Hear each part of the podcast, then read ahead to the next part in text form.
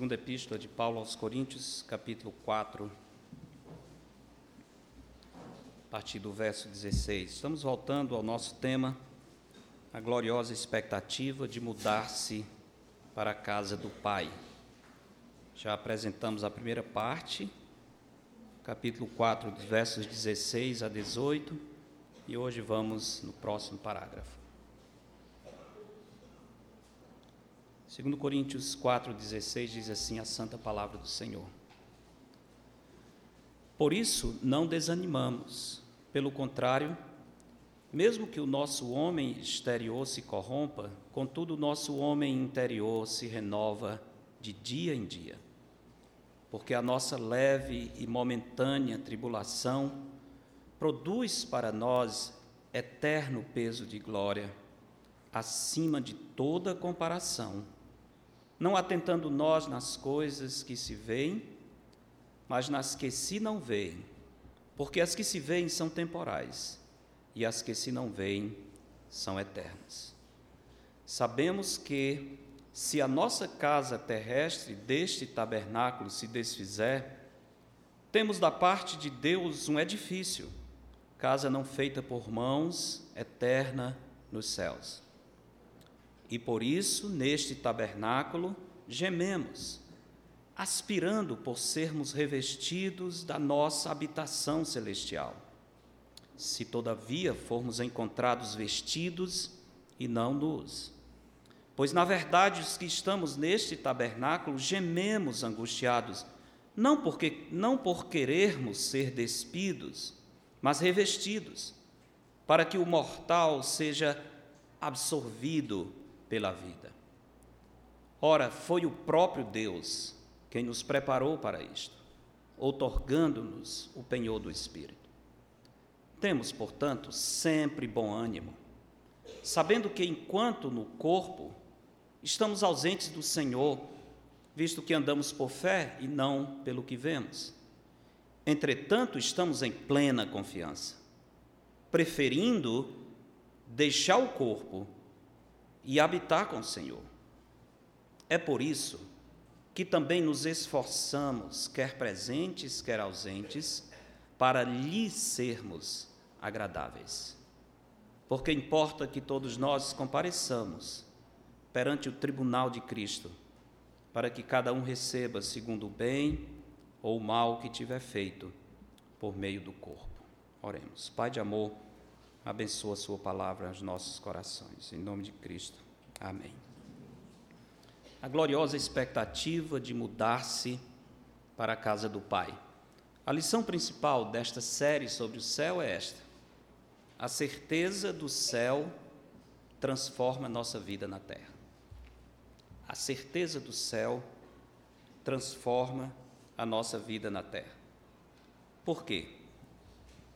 Primeira resposta, baseado em 2 Coríntios 4, 16 a 18, é porque essa certeza move os nossos olhos para a eternidade.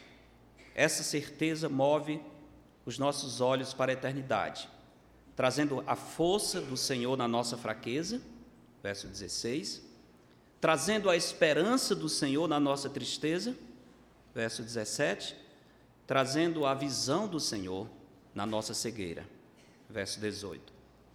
Essa é a primeira resposta. Por que a certeza do céu transforma a nossa vida na terra? E foi o assunto do último sermão nesta série. Segunda resposta é: a certeza do céu transforma a nossa vida na terra, porque essa certeza nos dá paz quando defrontamos a eternidade. Primeiro, move os nossos olhos para a eternidade, e agora nos dá paz quando defrontamos a eternidade, nos dá tranquilidade quando a eternidade está às portas, quando nós podemos ver que os nossos dias estão chegando ao final. A certeza do céu enche o coração de paz quando nós nos defrontamos com a eternidade.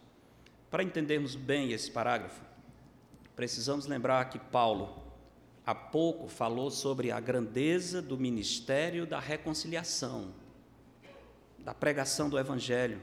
Esse ministério foi confiado ao apóstolo pelo Senhor, e foi por esse ministério que os coríntios foram alcançados para Cristo. Paulo se denomina, se reconhece como mensageiro da vida eterna, mas ele reconhece também que em si ele é apenas um vaso de barro carregando um grande tesouro, que é essa mensagem que dá vida. Ele sabe que em seu corpo opera o morrer de Cristo, que a sua vida está constantemente em perigo. No início da epístola, ele disse assim: Contudo, já em nós mesmos tivemos a sentença de morte, para que não confiemos em nós, e sim no Deus que ressuscita os mortos. Apesar de estar sempre correndo perigo e sabendo que a eternidade pode ser o próximo passo, Paulo não perde a esperança e nem perde a ousadia de anunciar a Cristo.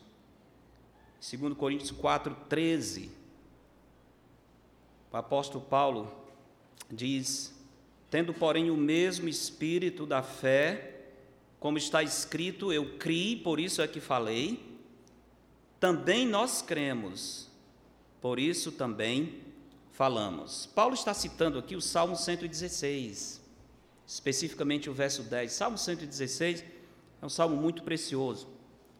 Nesse salmo, o salmista relata uma enorme provação em que ele se encontrava. Seria interessante recordar um pouco as palavras do salmista.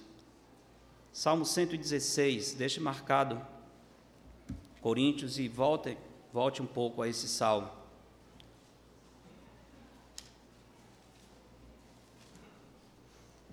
Salmo 116, verso 1 diz: Amo ao Senhor, porque Ele ouve a minha voz e as minhas súplicas. Porque inclinou para mim os seus ouvidos, invocá-lo-ei enquanto eu viver. Laços de morte me cercaram e angústias do inferno se apoderaram de mim. Caí em tribulação e tristeza. Então invoquei o nome do Senhor Ó Senhor, livra-me a alma. Compassivo e justo é o Senhor. O nosso Deus é misericordioso. O Senhor vela, o Senhor cuida dos simples. Achava-me prostrado e ele me salvou. Como eu disse, o salmista não diz exatamente a natureza da sua provação, mas até parece que envolve doenças. Ele diz: Eu estava prostrado, eu estava mais adiante ele vai quase usar a palavra acamado, estava sem forças nenhuma, clamei ao Senhor e ele me salvou. Verso 7: Volta minha alma ao teu sossego. A alma estava perturbada, mas agora ele diz: Volta ao teu sossego, pois o Senhor tem sido generoso para contigo, pois livraste da morte a minha alma, das lágrimas os meus olhos, da queda os meus pés. Andarei na presença do Senhor na terra dos viventes, ou seja, eu não vou morrer. Eu cheguei às portas da morte, mas o Senhor me livrou da morte e eu continuarei andando na presença do Senhor na terra dos viventes, não dos morrentes, mas dos viventes, tá? Não no mundo dos mortos. Eu cria, ainda que disse, estive sobre modo aflito. Eu disse na minha perturbação: todo homem é mentiroso. Que darei ao Senhor por todos os seus benefícios para comigo? Tomarei o cálice da salvação, invocarei o nome do Senhor, cumprirei os meus votos ao Senhor na presença de todo o seu povo. Custa muito caro aos olhos do Senhor a morte dos seus santos.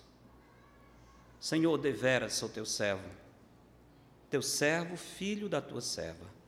Quebraste as minhas cadeias.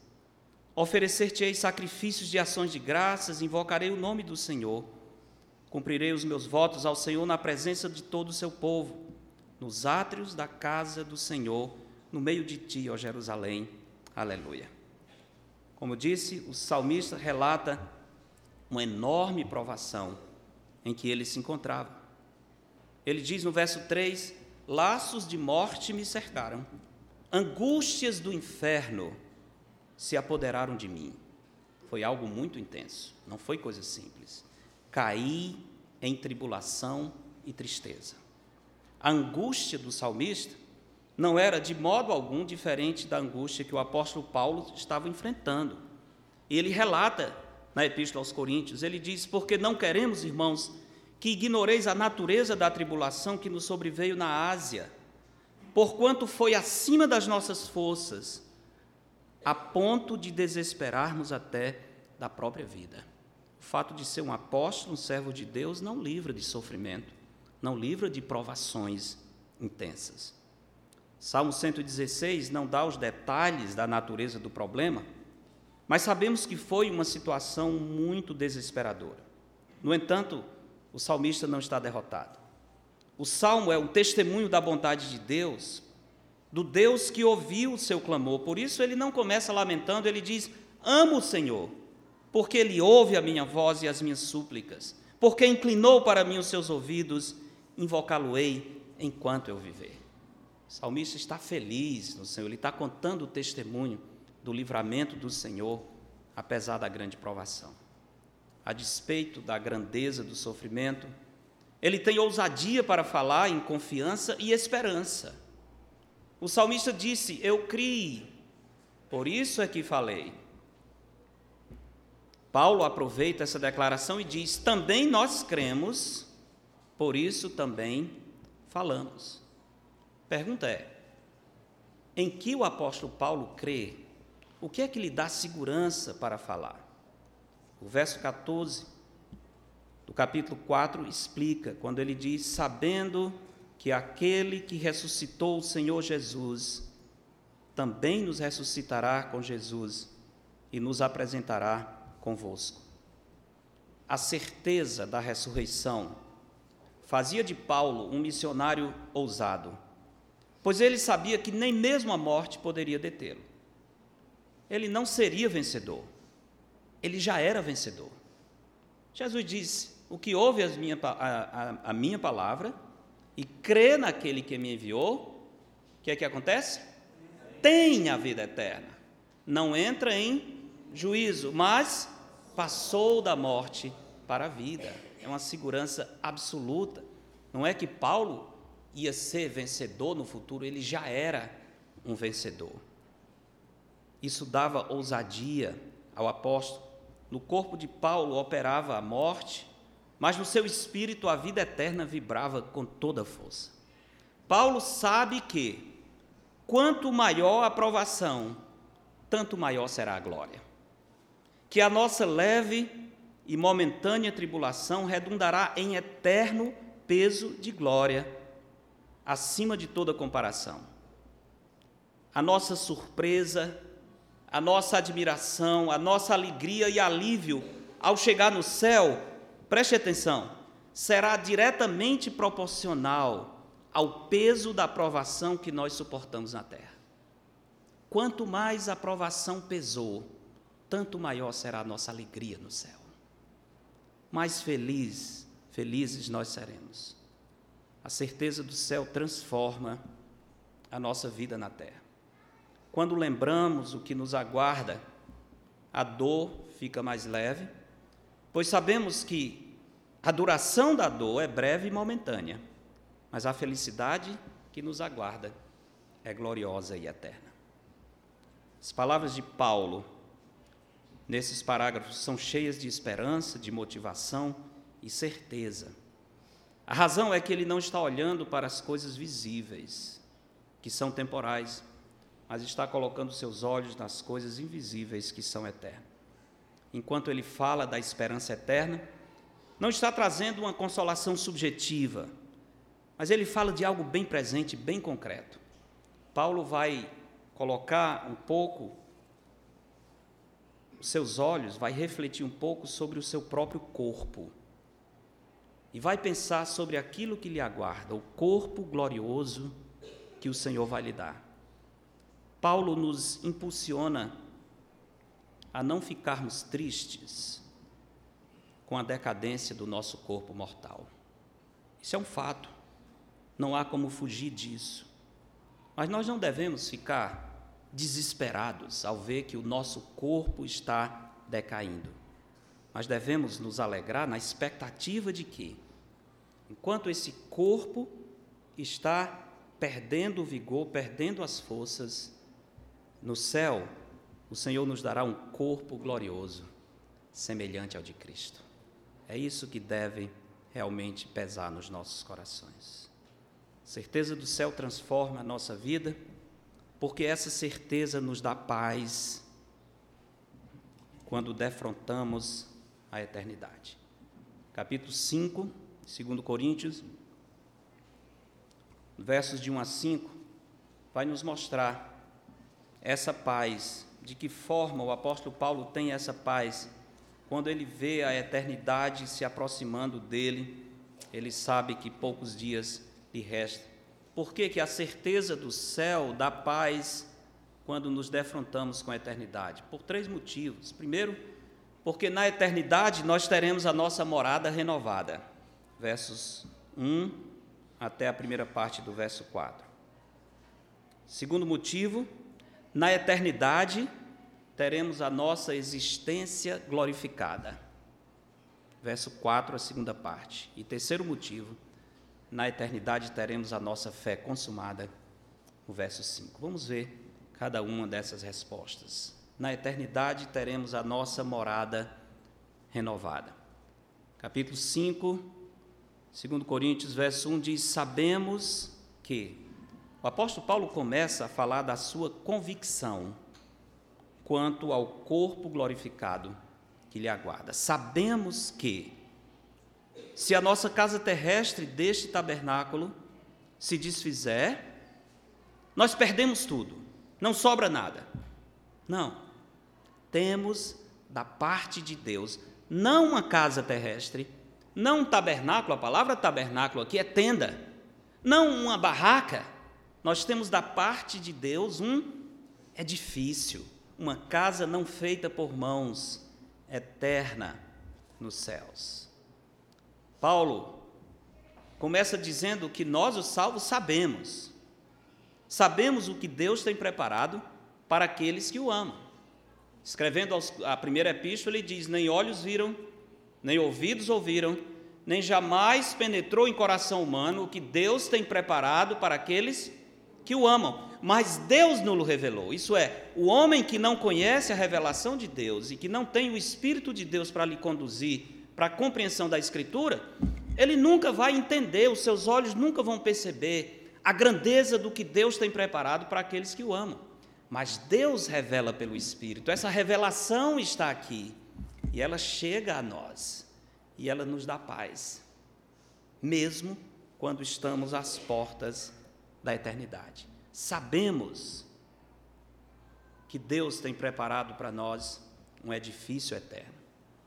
Sabemos que quando o nosso corpo não suportar mais a decadência da corrupção do pecado, quando as nossas forças falharem, chega a hora da separação entre corpo e espírito, nós sabemos, ou pelo menos deveríamos saber, que Deus nos dará um corpo glorioso, perfeito, não mais sujeito a nenhuma corrupção. Um corpo que é capaz de viver no ambiente glorioso do céu. Um corpo que não mais vai experimentar dor, que não estará mais sujeito a, a cansaço, que não mais está sujeito a doença de nenhum tipo. Um corpo que não vai decaindo com o passar do tempo. Um corpo perfeito, semelhante ao de Cristo, com todas aquelas propriedades gloriosas que Jesus manifestou no seu corpo após a ressurreição. Paulo usa aqui essa partícula condicional quando ele diz: Sabemos que se a nossa casa terrestre deste tabernáculo se desfizer, por que, que ele diz se? A dúvida existe não por causa da possibilidade de não haver a decadência. A dúvida de Paulo aqui é simplesmente o fato de que Pode ser que Cristo volte para buscar a sua igreja antes que eu morra. Então, se isso acontecer, essa, esse tabernáculo não vai se desfazer. Se Cristo vier buscar sua igreja e nós formos os vivos, como diz em 1 Coríntios 15, depois nós, os vivos, seremos o quê? Transformados. Num piscar de olhos Estamos com esse corpo perecível, corruptível, num piscar de olhos, estaremos com um corpo semelhante ao de Cristo, pronto para ir ao encontro do Senhor. Paulo diz: se isso não acontecer, se isso acontecer, então o nosso corpo não vai se destruir. Mas, se esse tabernáculo terrestre se desfizer, nós teremos um edifício feito por, pelo Senhor. A palavra desfazer aqui é dissolver. Sabemos que se a nossa casa terrestre, esse corpo que nós temos, que às vezes nós colocamos tanta ênfase, damos tanta atenção, há pessoas que gastam quase a vida inteira investindo no corpo que vai virar pó e não investem nada no espírito que é eterno. A inversão de valores, a cegueira é tão grande que aquilo que vai perecer consome todo o tempo, toda a energia, toda preocupação. Mas aquilo que é eterno, a pessoa parece que nem está dando nenhuma atenção. Esse tabernáculo vai se dissolver, vai se destruir, vai se decompor, vai se desmanchar. Nas palavras do Senhor, o pó voltará à terra. O homem veio do pó e ao pó voltará. Mas, se for este o caso, de termos que ver o nosso corpo se decompondo, nós não ficaremos sem nada. A expectativa de Paulo não é que nós vamos morrer e passaremos a existir como espíritos desencarnados, fantasmas. Não. Nós receberemos do Senhor um edifício, uma casa não feita por mãos, eterna nos céus. Isto é, um corpo não mais sujeito à decomposição, mas um corpo perfeito, completo, livre de todas as marcas de doença. Já pensou nisso? Um corpo que não vai trazer nenhum sinal de decadência, de fragilidade, de enfermidade, um corpo que não trará as marcas da velhice, um corpo que não vai enfraquecer gradualmente até chegar à falência completa. Perderemos uma barraca e ganharemos um lindo edifício do Senhor. Perderemos um corpo perecível e receberemos um corpo glorioso, igual ao do Senhor Jesus. Irmãos, isso deve ficar sempre guardado no nosso coração, estar sempre na superfície da nossa mente. O nosso corpo está perecendo, não há como fugir disso. Essa é uma grande preocupação dos homens. Há muito tempo que cientistas, pessoas, procuram uma maneira de impedir o avanço da morte. Esperam que se descubra uma fórmula, um remédio, pela tecnologia, ou seja o que for, em que um dia nós não vamos morrer. É uma luta perdida, nessa luta não há trégua. Quando nós nascemos, nós já começamos a nossa caminhada em direção à morte infelizmente, essa maldição está sobre todos.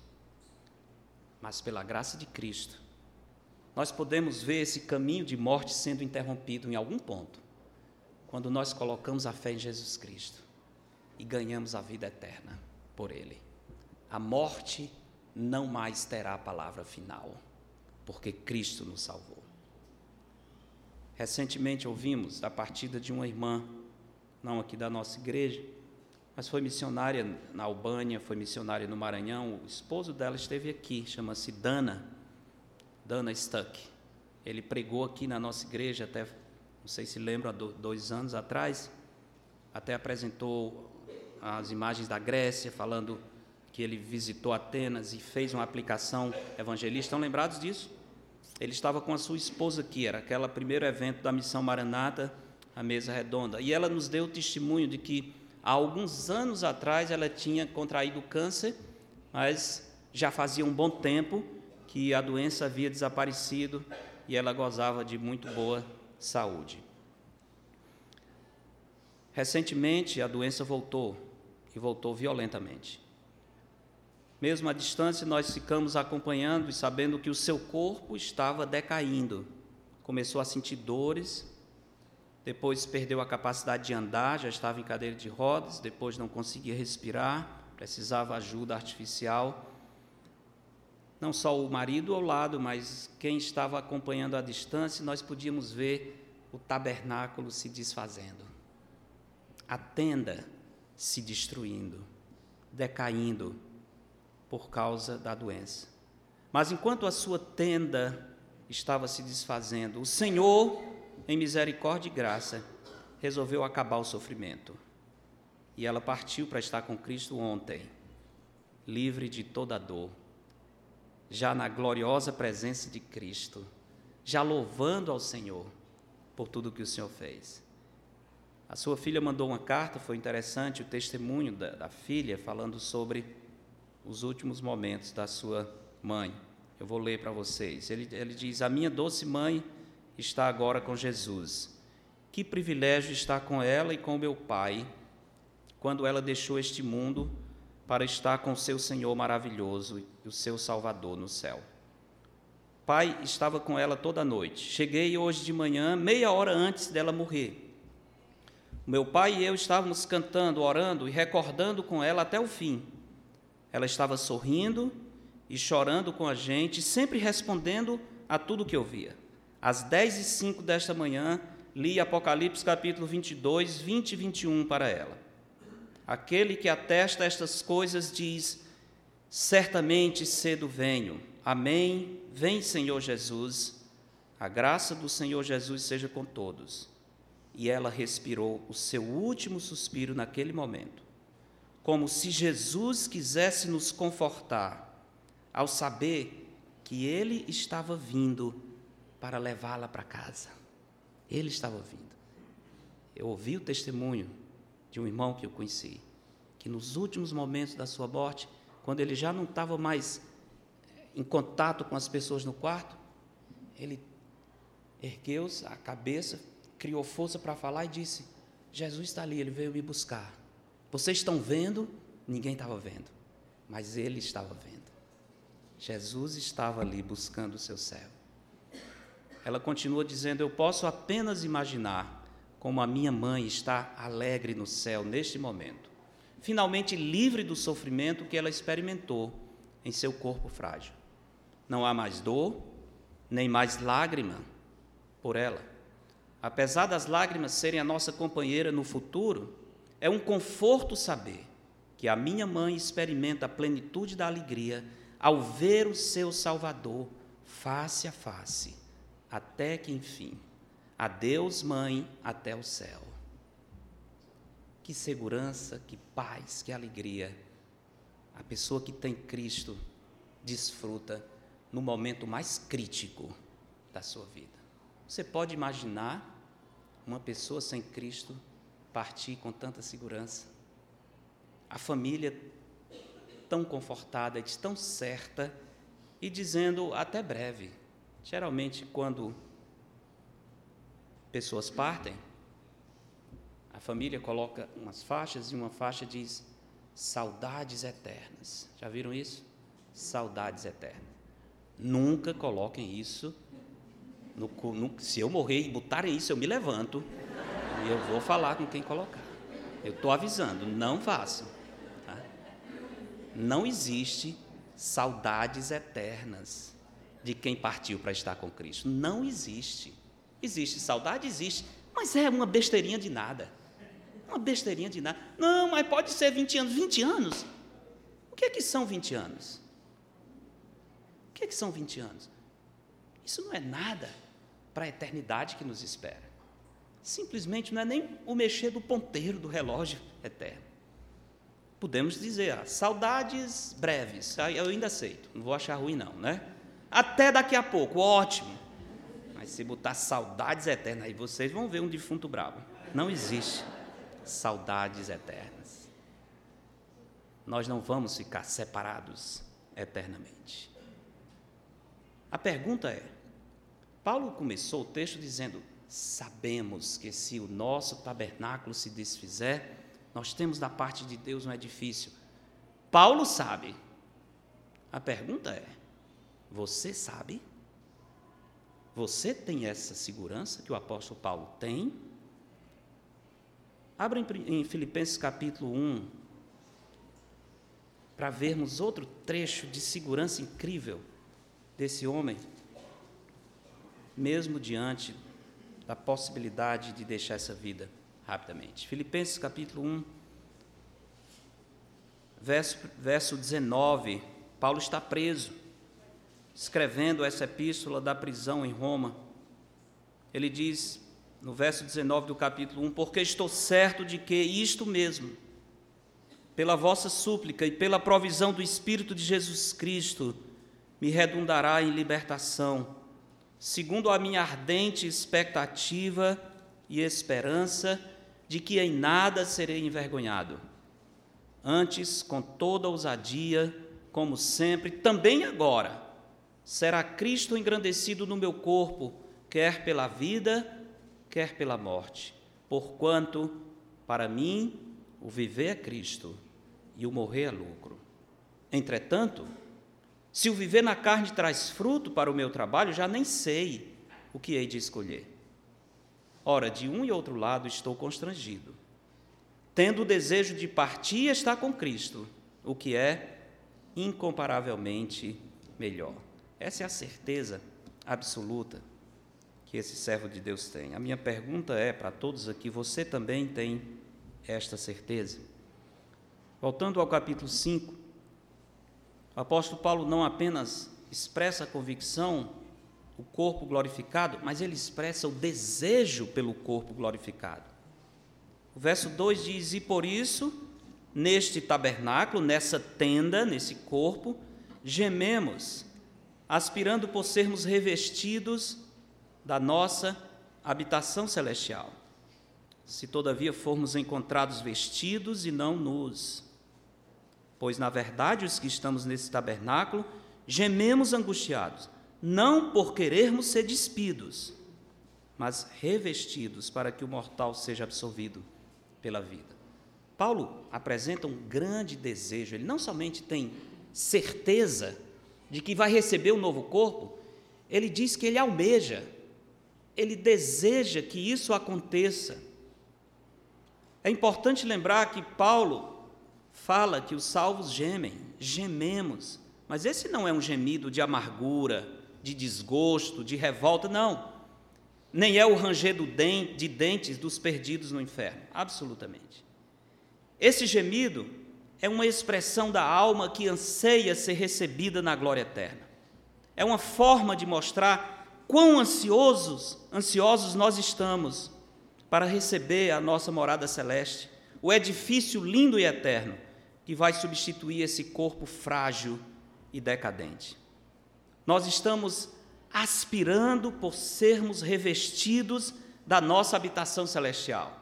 Estamos desejando que o Senhor nos dê essa habitação, não para sermos despidos, ele diz, não porque queremos ficar sem corpo, a ideia não é essa. Os gregos é que diziam que o corpo é a prisão da alma e que a libertação estava em se livrar do corpo. Não é essa a doutrina cristã. Cristo salvou o corpo e a alma. Cristo vai ressuscitar o corpo, vai nos dar um novo corpo semelhante ao do Senhor. Nós viveremos em um corpo tangível que pode se alimentar, que pode ser tocado, que tem uma forma física.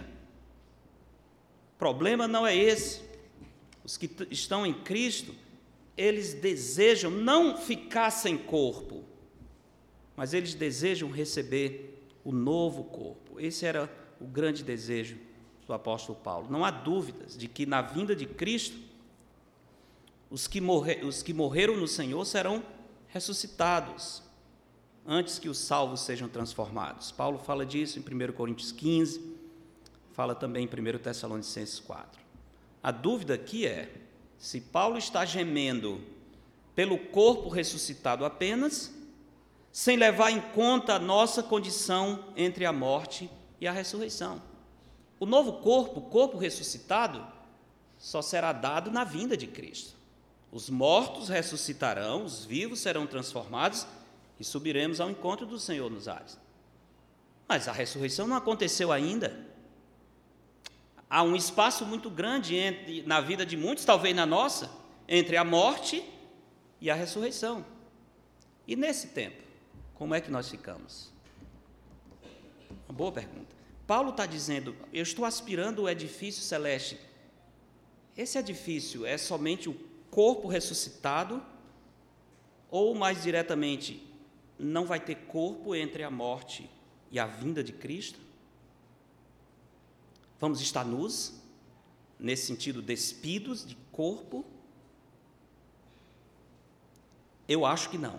Estou dizendo acho, porque esse é algo, é, esse é um ponto que há um grande debate. Nós não vamos brigar por isso.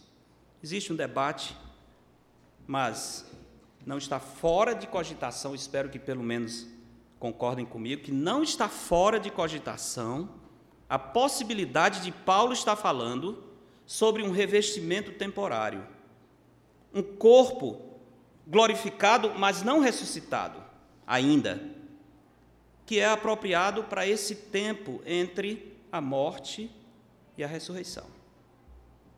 E é possível ter corpos no céu nesse momento, antes da vinda de Cristo?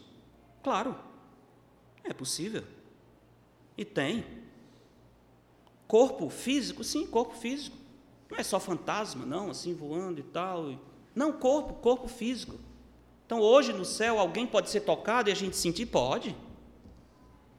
Pelo menos um, nós sabemos que pode. Quem é? Cristo. Ele ressuscitou fisicamente? Sim. Lembra que quando ele reuniu com os discípulos, ele disse: Vocês têm algo para comer? É porque ele estava com fome? Não necessariamente. É porque ele disse: Vejam, um fantasma não tem corpo como eu tenho. Peguem, toquem em mim, me dê o pão, deixa eu comer. Vejam eu comendo o pão, vai sumir na minha boca, não vai ficar flutuando, não. Um fantasma não tem corpo como eu tenho. Toquem em mim, eu não sou um fantasma, eu não sou um espírito. Eu morri, mas ressuscitei. Então tem pelo menos um corpo nesse momento, concreto, físico, no céu, que é o corpo de Cristo, mas eu acho que tem outros. Eu acho que há outros. Deus não criou os homens para viver separados, para viver em separação entre espírito e corpo. Eu sei que Deus não tem corpo, ele é espírito. Sabemos que Deus criou os anjos, também são espíritos. Mas nós nem somos Deus, nem somos anjos. Nós somos homens. Deus não criou um espírito para depois dar um corpo. Não. Deus criou um corpo e depois soprou o espírito. Não foi essa a ordem? Isso indica que o corpo é muito importante para os seres humanos. Isso indica que ser humano sem corpo é quase uma contradição dos termos. A Bíblia fala sobre corpos nos céus. Nós não somos Deus, nós não somos anjos, nós somos homens e, por natureza, precisamos viver nessa unidade entre corpo e espírito. Apocalipse capítulo 6, que nós já estudamos aqui, conta sobre os mártires no céu. E o texto começa a descrever, diz que eles estavam usando vestes brancas. É difícil usar uma veste se for só um fantasma, um espírito, né? Não dá. Eles estavam usando vestiduras brancas. Apocalipse capítulo 10 fala do apóstolo João, lembra que esse é um, um dos momentos em que João está continuando a sua visita no céu? Capítulo 10, verso 9 diz: Fui, pois, ao anjo, dizendo-lhe que me desse o livrinho. Ele então me falou: Toma-o e devora-o. Certamente ele será amargo ao teu estômago, mas na tua boca doce como mel. Tomei o livrinho da mão do anjo e o devorei. Na minha boca era doce como mel quando, porém, o comi, o meu estômago ficou amargo. A minha pergunta é: João estava na presença de Deus no mesmo corpo corruptível que ele tinha na terra? Não, porque Paulo diz em 1 Coríntios que carne e sangue não podem herdar o reino de Deus. Então não é normal pensar que era João aquele corpo. Mas ele estava com o corpo, sim. Ele estava com o corpo. Ele pegou o livro, ele comeu, ele sentiu o gosto, que era amargo, que era doce. Isso, isso é propriedade de corpo. Ou seja, João recebeu a bênção de ter uma transformação corporal temporária enquanto estava no céu. Não é? Ele tinha corpo, sim, e certamente não um corpo igual ao que ele tinha na terra, com os pecados e a corrupção. Segundo Coríntios capítulo 12, o apóstolo Paulo mesmo fala da sua visita ao céu.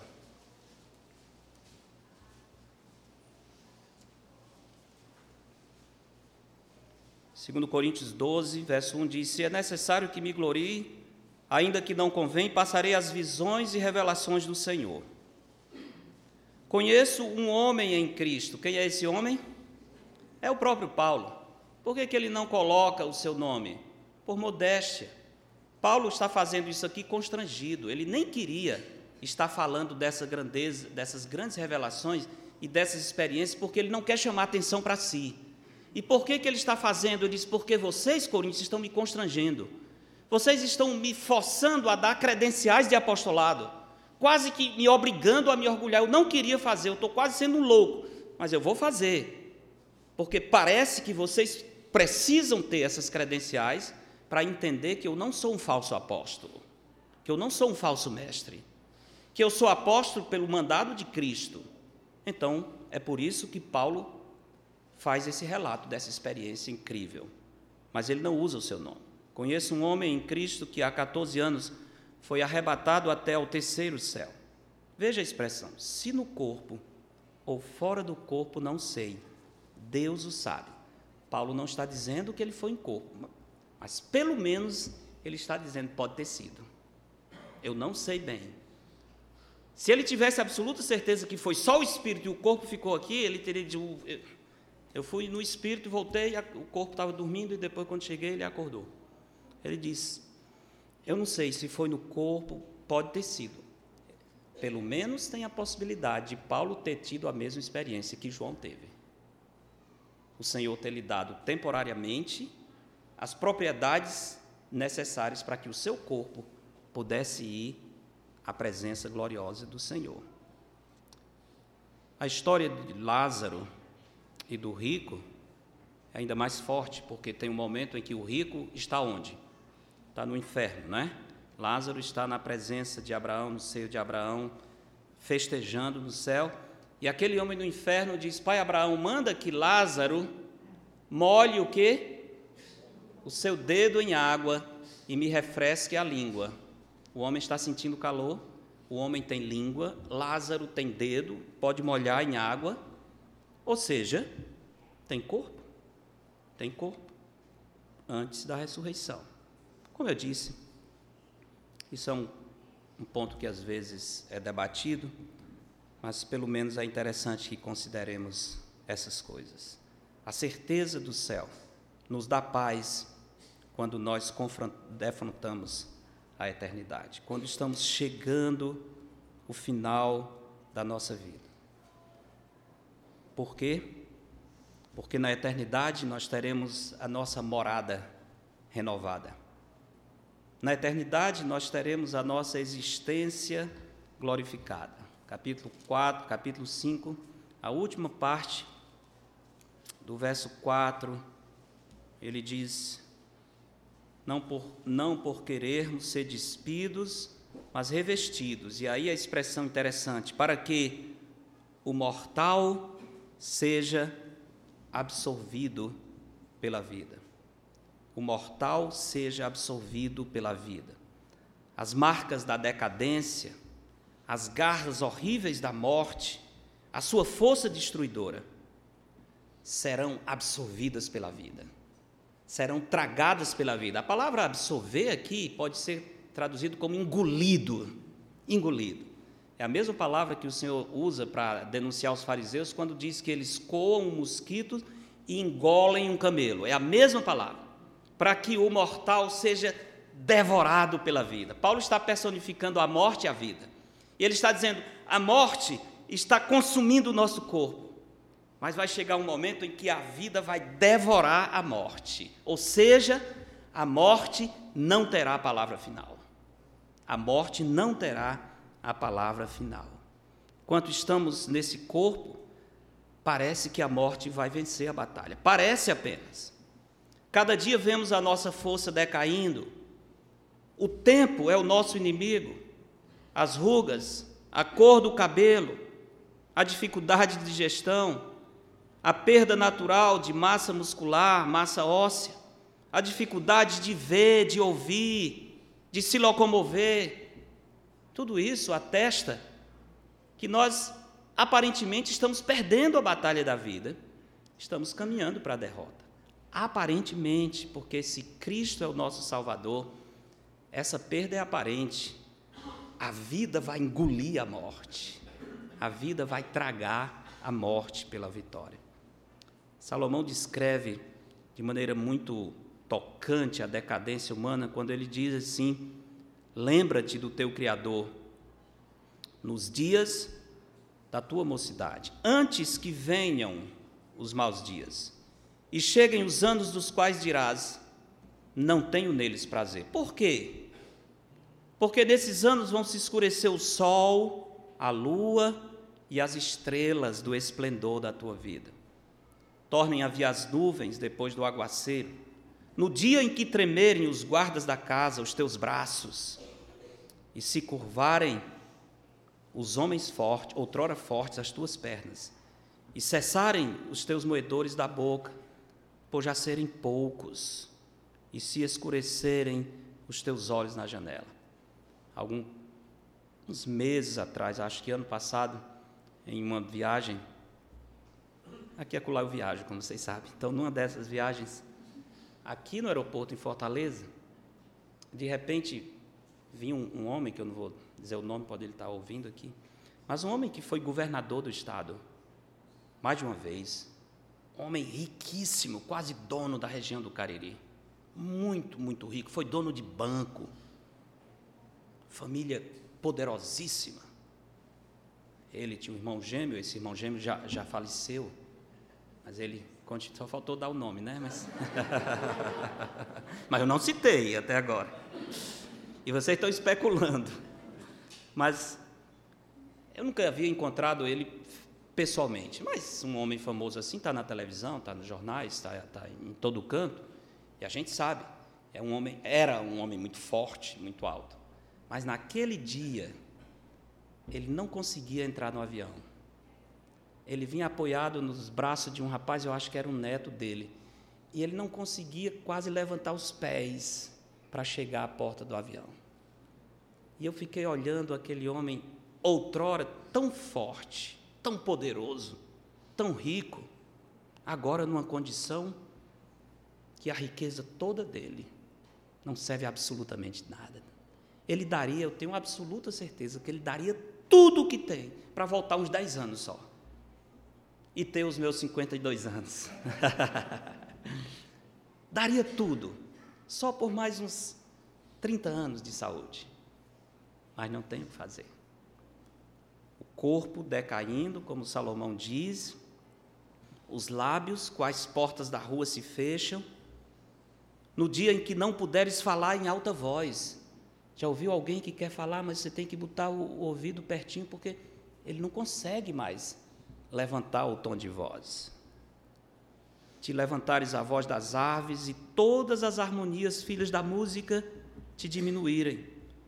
Como também quando temeres o que é alto, te espantares no caminho e te embranqueceres, como floresce a amendoeira. E o gafanhoto, olha só, o gafanhoto pesa nada, mas ele diz: nesse dia o gafanhoto vai ser um peso e te perecer o apetite pereceu o apetite. Não porque falta dinheiro para comprar as melhores comidas, é porque não tem mais apetite, ele não, às vezes nem sequer pode comer. Eu li de um homem riquíssimo, um americano riquíssimo, que os últimos dias dele, ele estava tão doente que a única coisa que ele podia engolir era bolacha, tipo esses creme crack, não era Fortaleza não, porque não tinha chegado lá. Mas esses biscoitos em água e sal, com um pouquinho de água, era tudo que ele comia, porque nada mais o seu organismo suportava. O homem riquíssimo terminou se alimentando de bolacha e água. Já pensou nisso? Salomão está descrevendo isso. Porque vais à casa eterna, Os pranteadores andam rodeando pela praça. Antes que se rompa o fio de prata, se despedace o copo de ouro, se quebre o cântaro junto à fonte e se desfaça a roda junto ao poço, e o pó volte à terra como era, e o espírito volte a Deus que o deu. Resumo disso: vaidade de vaidades, diz o pregador. Tudo é vaidade. Esse é o destino do nosso corpo, dessa tenda perecível. Meus irmãos, vale a pena estar tão preocupados com o que perece e desprezar aquilo que não perece? Vale a pena a preocupação tola, exagerada, desequilibrada, todo investimento, toda ansiedade, para investir no que está se decompondo. Eu vou dizer, não tem jeito, vai se decompor. Não, mas se fizer muito exercício, eu não morro, não. Faça para ver se não morre. Não é? Se eu comer bem, tiver um bom nutricionista, eu não morro, não. Tente. Pode tentar. Posso dar a lista dos que você quiser. Não, não, é questão de alimentação, de vida saudável. Não vai, vai dar certo, vai dar certo. Muito creme, muito, muita, muito creme da Avon. Muito... Avon nem existe mais, né? Nem sei. Existe ainda, né? Existe, né? Claro. Como eu sempre digo, o marido, da, o segredo da esposa bonita é marido bom e creme da Avon, né? Tem das duas coisas. A esposa está sempre bonita. Não tem jeito, né? Não tem jeito. A decadência é real. O nosso corpo está caminhando para o momento em que não tem mais força, não, nós não temos mais vigor. Eu lamento informar, lamento informar, mas não vai sobrar ninguém aqui, tá? Não, pastor, digo, digo de novo. Ouviu bem? Não vai sobrar nenhum para fazer um chá. Todos nós estamos nesse caminho de decadência. Todos nós. Invista no que é eterno.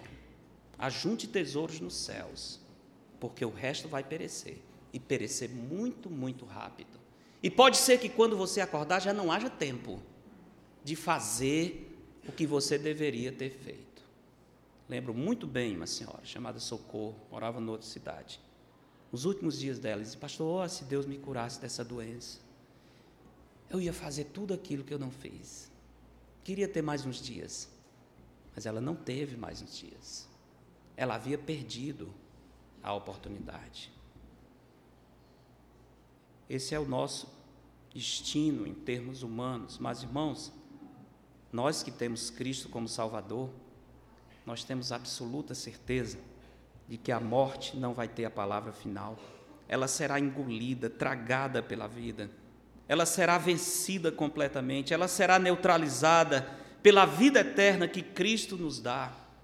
O corpo pode até indicar que a morte vai vencer.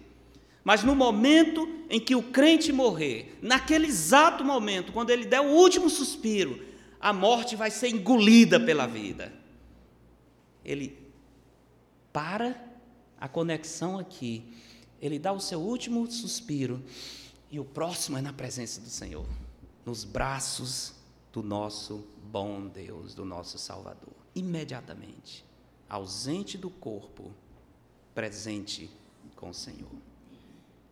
Essa é a nossa certeza e esperança. É por isso que eu acho que não há o menor sentido, é até contrário à nossa crença quando você participa de um culto fúnebre, a despedida de uma pessoa salva, e as pessoas ficam contemplando o corpo morto.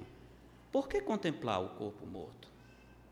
Por que ficar olhando para a pessoa que já não mais está ali? Cria em nós a ilusão de que a morte venceu. Cria em nós a ilusão de que, poxa vida, tentou, tentou, mas está aí, um derrotado, está morto. De jeito nenhum. Como disse o pregador, no dia em que disserem que eu morri, não acredite. Nesse dia eu estou mais vivo do que nunca. Por quê? A morte será tragada pela vida? Nós devemos antecipar o nosso encontro e não ficar olhando um corpo em decadência.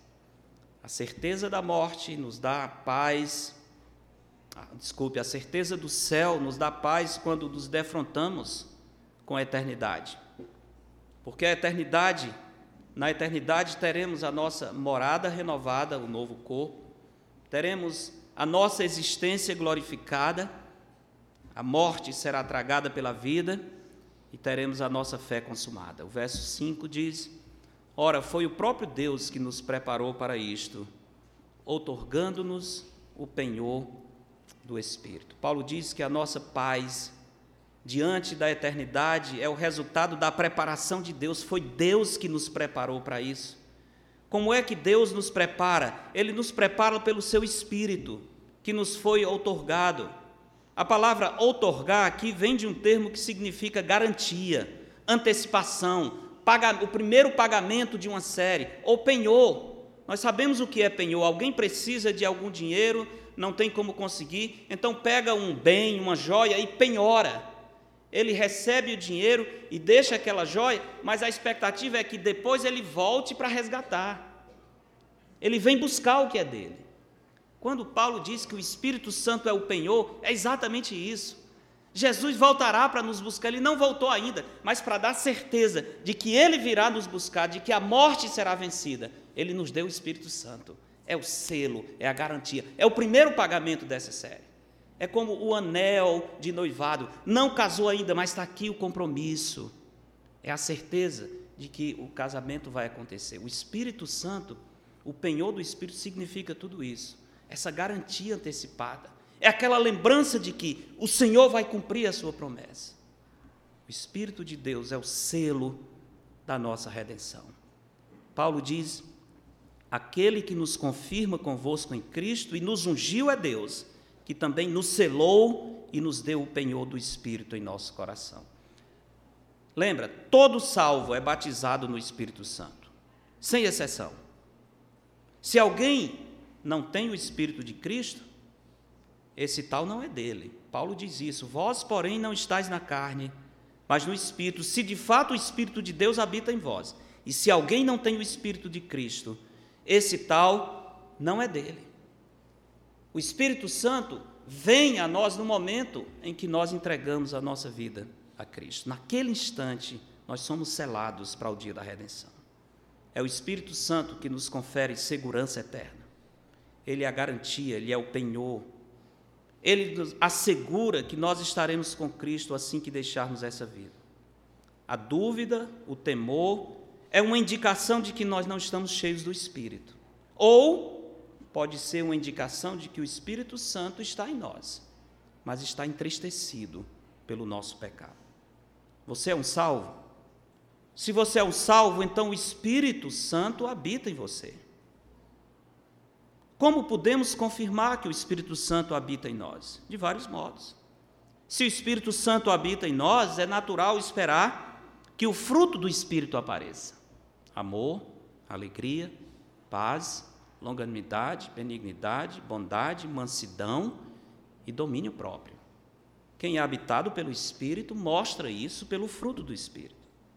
Mostra isso pela compreensão, a aplicação e o conhecimento das Escrituras, porque o Espírito de Deus ilumina a nossa mente para compreender a Escritura. Mostra isso pela certeza da salvação. Mostra isso pela segurança diante da eternidade. Deus mesmo nos preparou para essa certeza. Você tem certeza e essa certeza lhe deixa tranquilo quando você imagina que a eternidade pode ser, pode lhe esperar na próxima esquina. Como você considera essa situação? Talvez alguns aqui concordem com tudo o que acabaram de ouvir, mas ainda assim não consigam ter paz quando pensam na possibilidade de estar vivendo os seus últimos dias. E se fosse eu na situação da dona, da, da Dana? E se eu tivesse como aquela irmã, dia a dia decaindo, chegando ao ponto dos médicos dizerem não há mais o que fazer, é somente esperar. Coloque-se nessa situação. Como você iria reagir? Como você iria reagir? Talvez você concorde, mas não consegue ter paz quando pensa na possibilidade da eternidade. Por quê?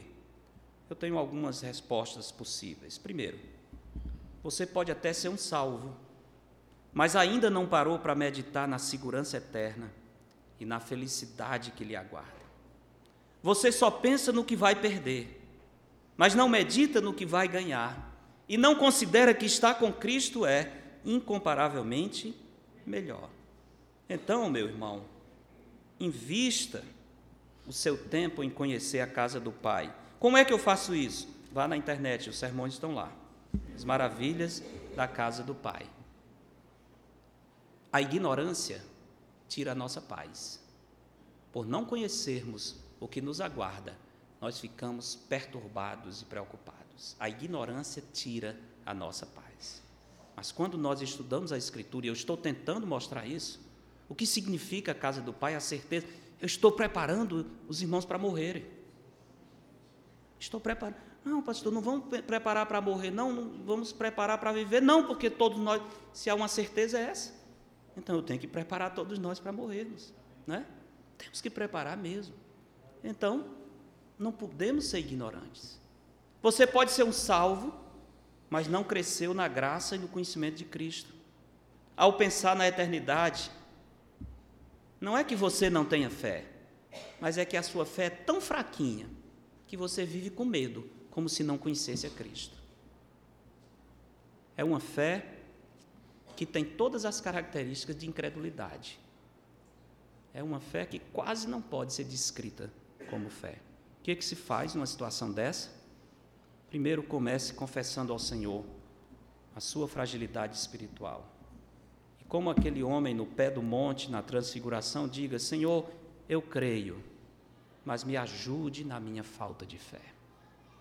Eu creio, mas é tão pequena a minha fé. Aumente a minha fé. Mas não somente confesse e ore, tome as providências para crescer na graça de Cristo. É uma ordem da Escritura. Antes, crescei na graça e no conhecimento de Cristo. Assuma a sua parte em crescer em Cristo para vencer o medo. Ou uma possibilidade final é: você realmente não é um salvo. Você não tem como ter paz quando pensa na eternidade por uma razão simples. Você não está seguro em Cristo. Você pode ser um simpatizante do Evangelho, você pode ser um frequentador dessa igreja ou de outra, você pode ser um bom fingidor pode dar toda a característica externa de que tem fé, mas de fato você é perdido. E não tem como a paz de Deus, a segurança eterna, residir no coração de um perdido.